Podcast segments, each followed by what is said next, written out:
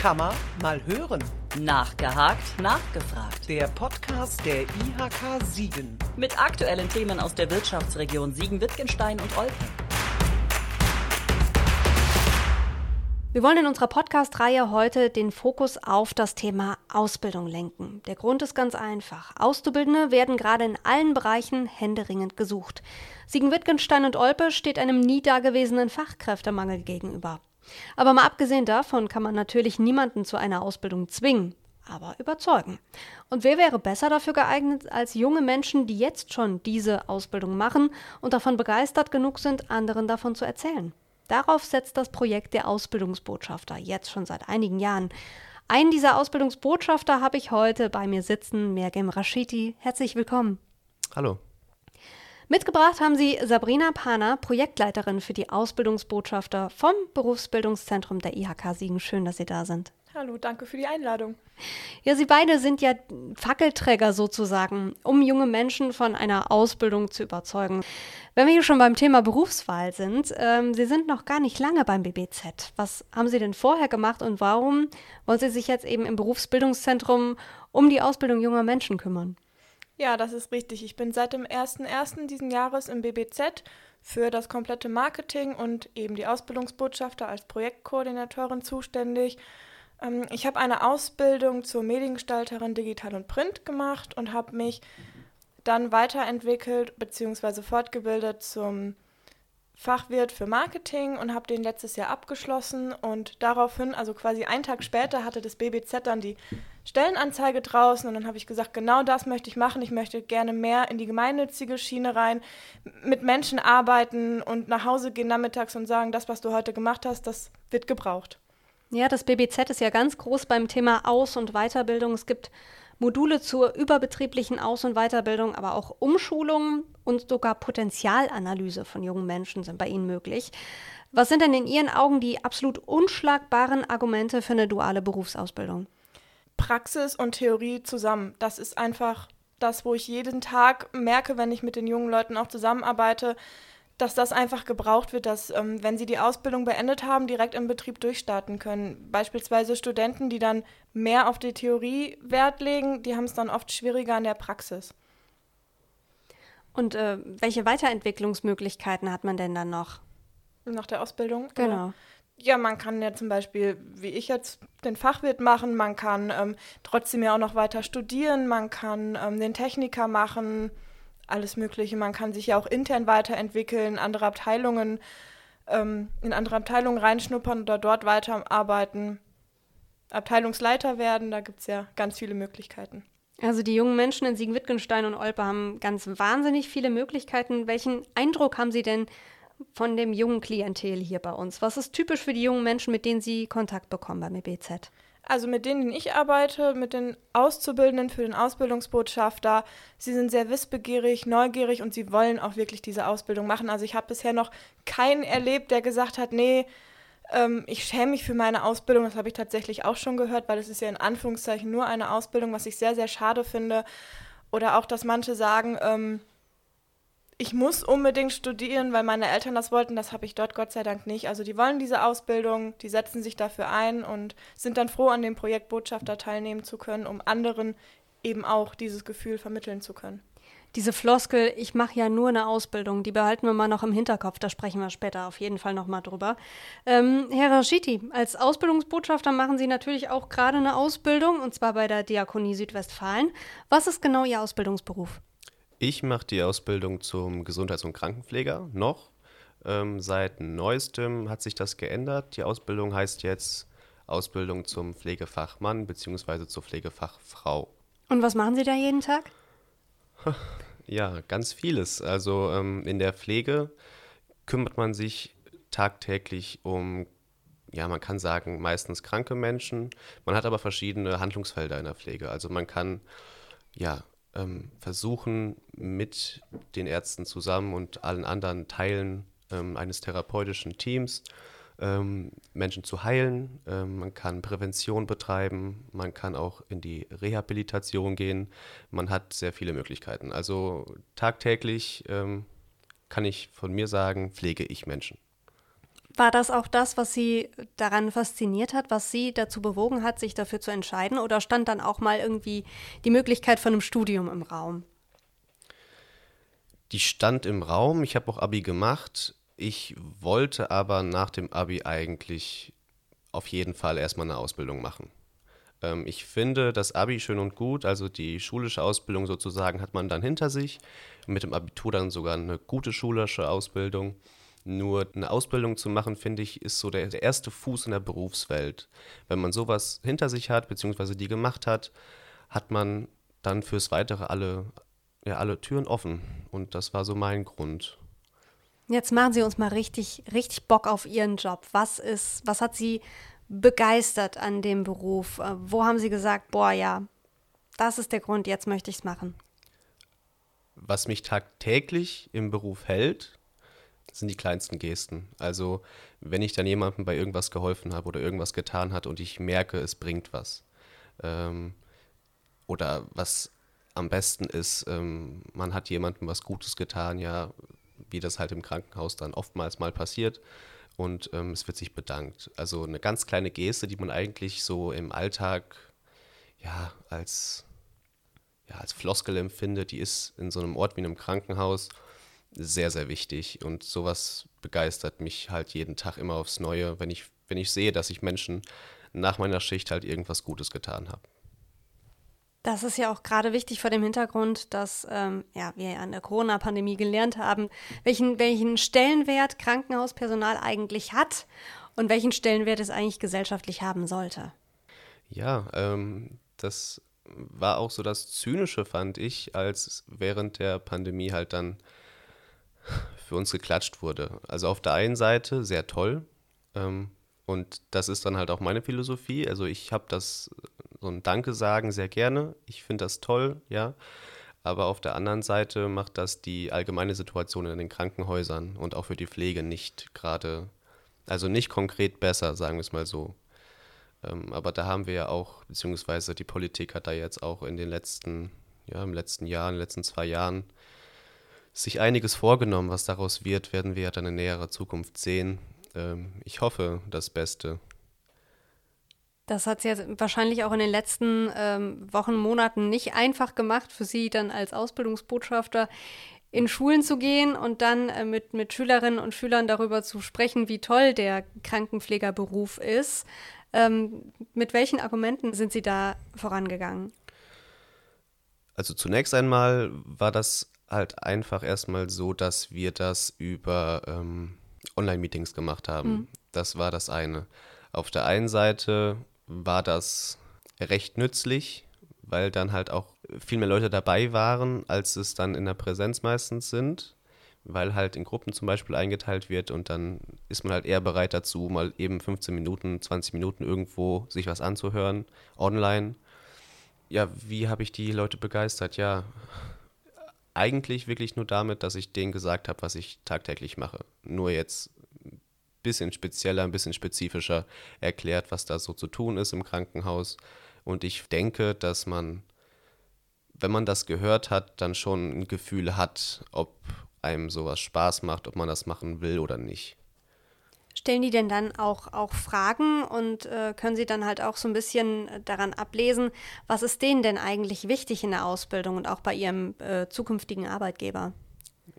Ja gut, also wenn man jetzt zum Beispiel an ähm, eine Gesamtschule oder eine Realschule geht und man hat neun Klässler vor sich sitzen, ähm, die werden jetzt nicht äh, die größten arbeitsrechtlichen Fragen stellen. Das war mir halt auch vorher klar. Es wird jetzt nichts kommen, wie viel Urlaub habe ich, wie sind meine konkreten Bezahlungen, Lohn und so weiter. Also es wird mal gefragt, wie verdient man in der Ausbildung vor allem.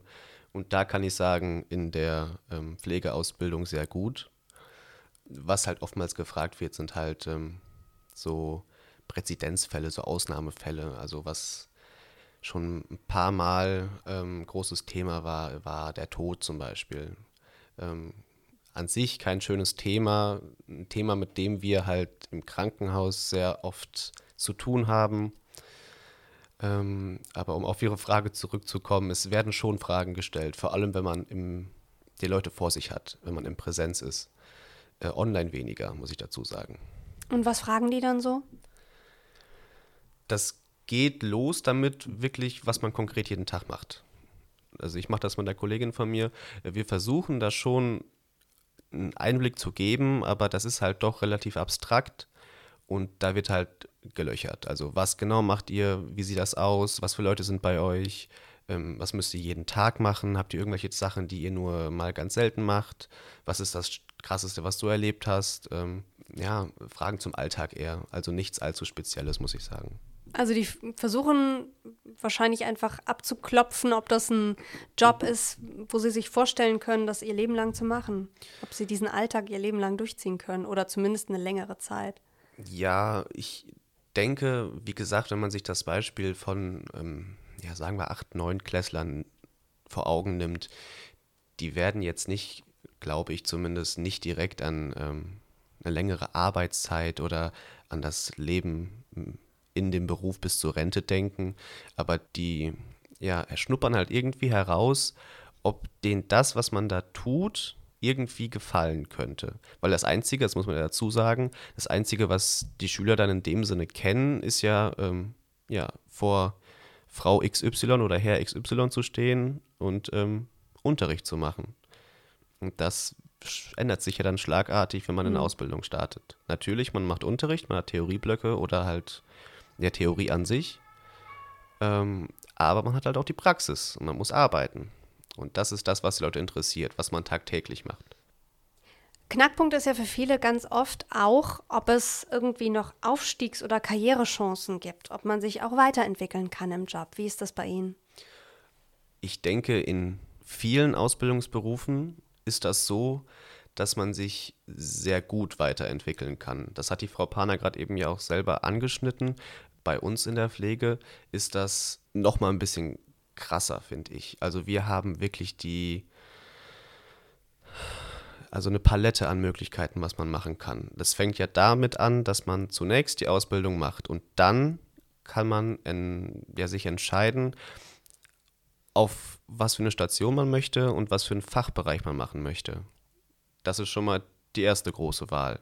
Vor allem, wenn man in, in einem großen Haus ist, wo es dann zum Beispiel 8, 9, 10, 11, 12 Fachbereiche gibt, dann kann man noch in den OP, man kann auf Intensivstationen, man kann auf Intermediate Care Stationen, man kann nach gewisser Zeit auch ähm, Fortbildungen machen, Weiterbildung zur Stationsleitung zum Beispiel, Ebenenleitung. Ähm, man kann auch studieren. Aber mir ist aufgefallen, das machen halt tatsächlich die wenigsten in der Pflege. Also nicht viele studieren danach. Es gibt halt so viele verschiedene Möglichkeiten, die Pflegeausbildung zu nutzen, um im Berufsleben weiterzukommen, dass man das gar nicht wirklich braucht. Und das finde ich halt in, in unserer Branche so ja, anziehend. Man kann mhm. wirklich von vorne bis hinten eigentlich alles machen, was man möchte und braucht dafür nicht zu studieren. Ja, da sind wir wieder bei diesem Knackpunkt, Frau Panner, den Sie eben äh, angesprochen haben, dass es viele junge Menschen gibt, die sagen, ich, ich mache ja nur eine Ausbildung. Warum, äh, warum ist das eigentlich so? Warum haben wir auch eigentlich diesen eklatanten Azubi-Mangel? Was glauben Sie? Das mit dem, ich habe nur eine Ausbildung, kommt vielleicht auch von, von früher noch, dass viele ähm, sich das Studium vielleicht auch einfach nicht leisten konnten und dann halt eine Ausbildung gemacht haben, weil es damals halt Standard oder üblich war und ähm, das Studium halt immer was, was Besseres war. Aber ich finde, es hat sich halt auch schon, wie er eben gesagt hat, total gewandelt. Mit einer Ausbildung kann man so unendlich viel machen und Studium Klar, danach stehen auch alle Türen offen, aber warum sollte man nicht von Anfang an eine Ausbildung machen und direkt Geld verdienen, auf eigenen Füßen stehen und sich dann weiterentwickeln? Und eine Ausbildung schließt ja ein Studium nicht aus. Aber sehr viele, die schon studiert haben und dann, ich weiß es nicht, mit Mitte 20 bis 30 vielleicht fertig sind, die wollen dann ganz oft keine Ausbildung mehr machen, weil sie sich zu alt fühlen und wollen direkt in den Beruf einsteigen und das volle Gehalt bekommen. Also es hat eigentlich auch wahnsinnig viele Vorteile, eine Ausbildung zu machen. Was glauben Sie, ist es einfach mangelndes Wissen über die Möglichkeiten darüber, dass sich dann viele dann vielleicht einfach aus Unwissenheit dann eher fürs Studium entscheiden? Ja, da bin ich auf jeden Fall ähm, ganz auf Ihrer Seite. Das wird ein sehr, sehr großer Punkt sein. Und auch, ich glaube, viele ähm, denken auch, wenn sie eine Ausbildung machen, dann ist so der Alltag vorbei, so dieses noch Kind sein vielleicht, weil manche gehen ja tatsächlich schon mit 17 oder 18 in die Ausbildung und die glauben halt wirklich, sie müssten von 8 bis 5 arbeiten und das war's dann. Und wenn man studieren geht, dann klingt das immer so, als hätte man den ganzen Tag Freizeit, man muss mal eine Hausarbeit schreiben, wobei da steckt ja viel mehr hinter. Auch ein Studium ist sehr, sehr anstrengend, wenn man es wirklich ernst meint.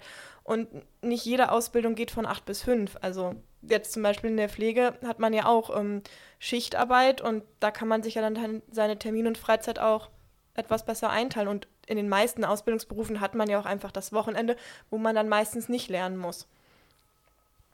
Haben Sie äh, das Gefühl, Herr Raschiti hat jetzt eben auch äh, sehr leidenschaftlich über seinen, seinen Beruf gesprochen, dass äh, er Ihnen auch schon äh, ein paar mehr Azubis dann in den Pflegeberuf reingebracht hat, auch erfolgreich war als Ausbildungsbotschafter?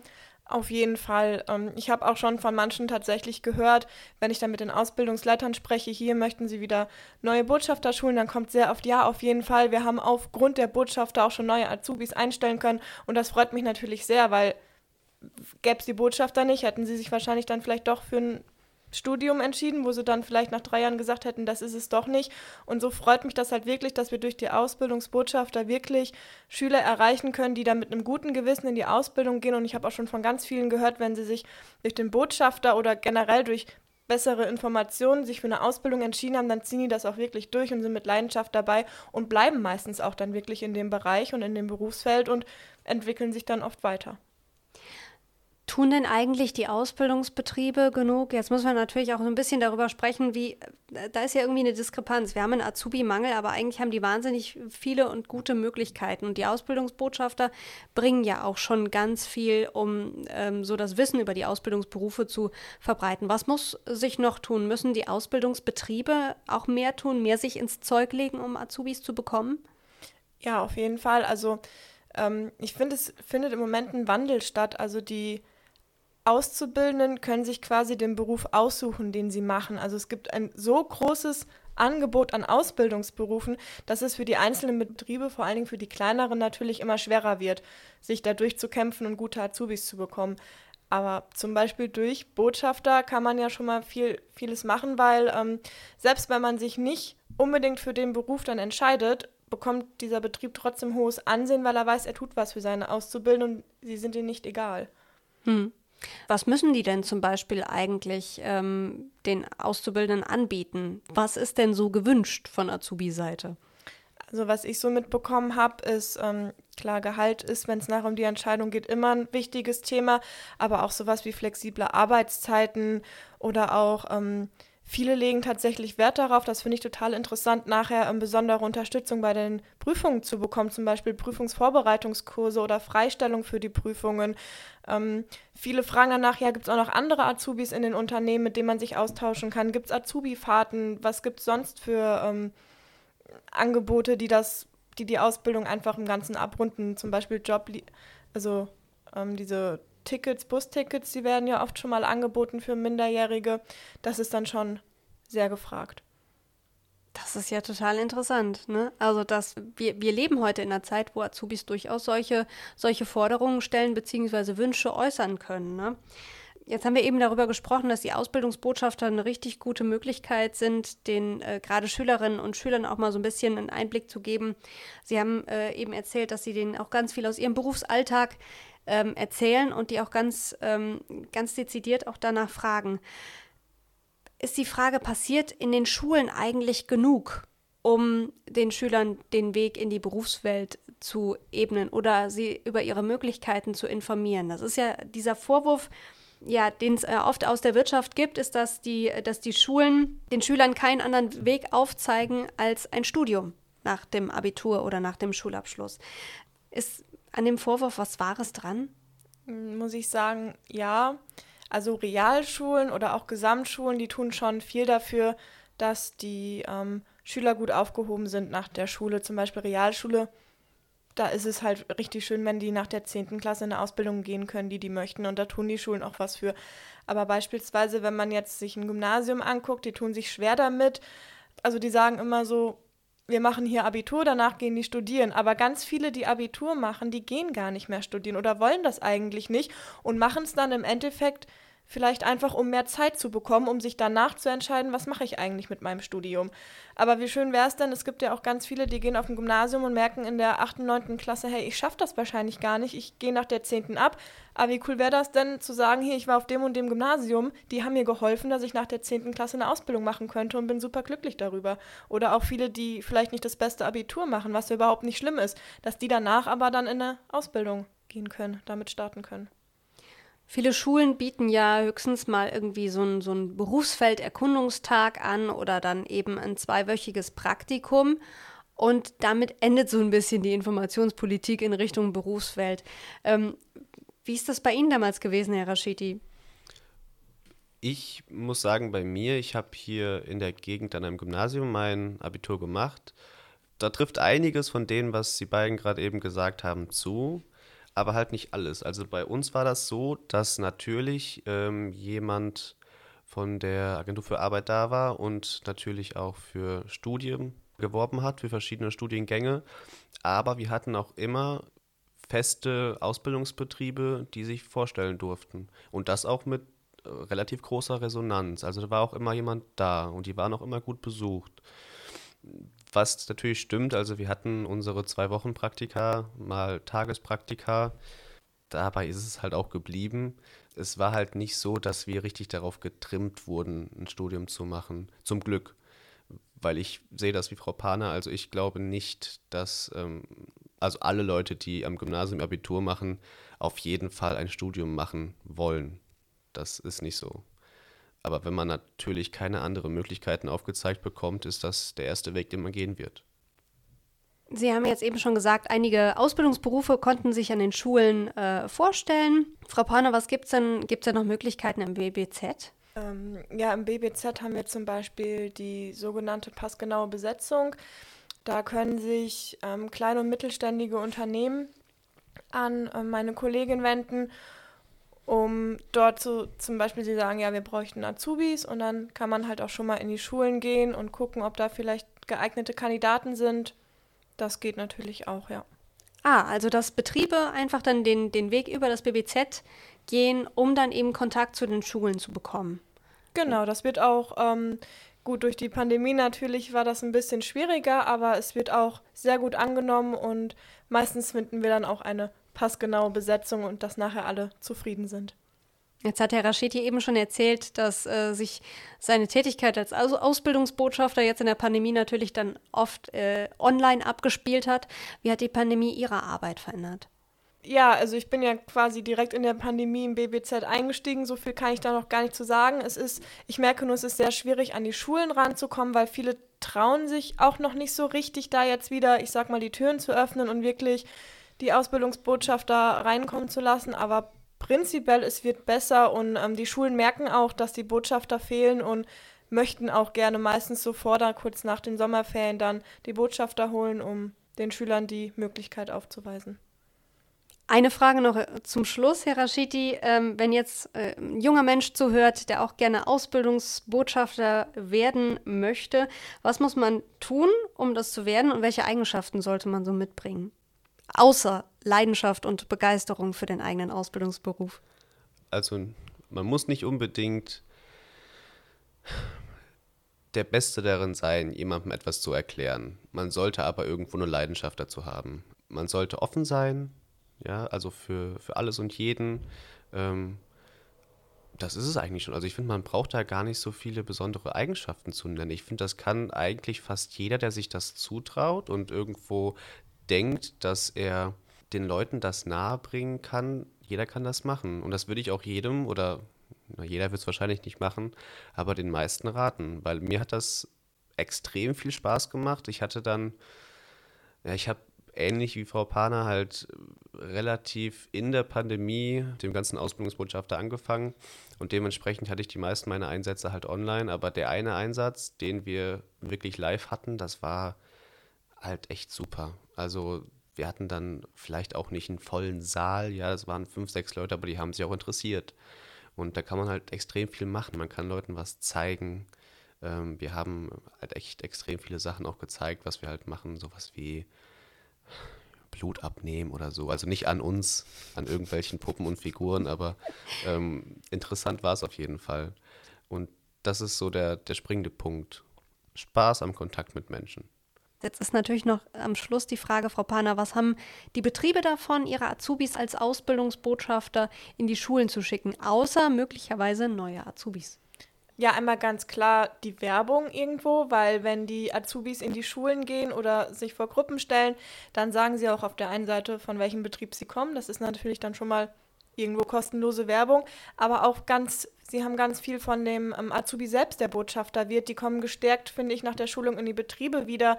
Die sind selbstbewusster, ähm, kommunikativer sehr oft und ähm, ganz viele Azubis sind dann, finde ich, sehr stolz, weil sie das Gefühl auch von dem Betrieb vermittelt bekommen, wenn der Betrieb ähm, den Azubis das Vertrauen schenkt, dass sie in Klassen gehen dürfen und über ihre Ausbildung und halt auch über ihren Betrieb reden dürfen und sie quasi so ein bisschen verkaufen.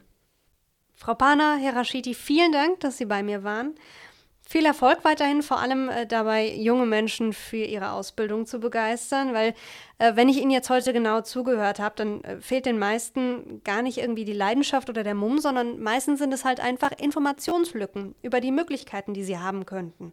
Und diese Informationslücken kann man eigentlich recht schnell schließen. Zum Projekt der Ausbildungsbotschafter gibt es übrigens eine ausführliche Infoseite auf der Homepage vom BBZ, falls der ein oder andere jetzt das Gefühl bekommen hat, hey, meine Ausbildung macht mir dermaßen Spaß, davon will ich jetzt auch andere Menschen begeistern. Nur zu. Kann man mal weiterhören. Auf der Homepage der IHK Siegen finden Sie diesen und weitere Podcasts. Hören Sie mal rein.